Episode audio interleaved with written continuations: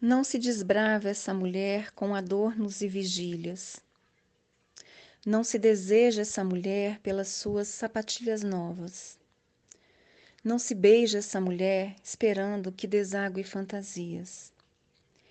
É preciso madurar de vermelho seu desejo e as maçãs de seu rosto, espalhar espantos e orgias e umidades em todos os seus lábios.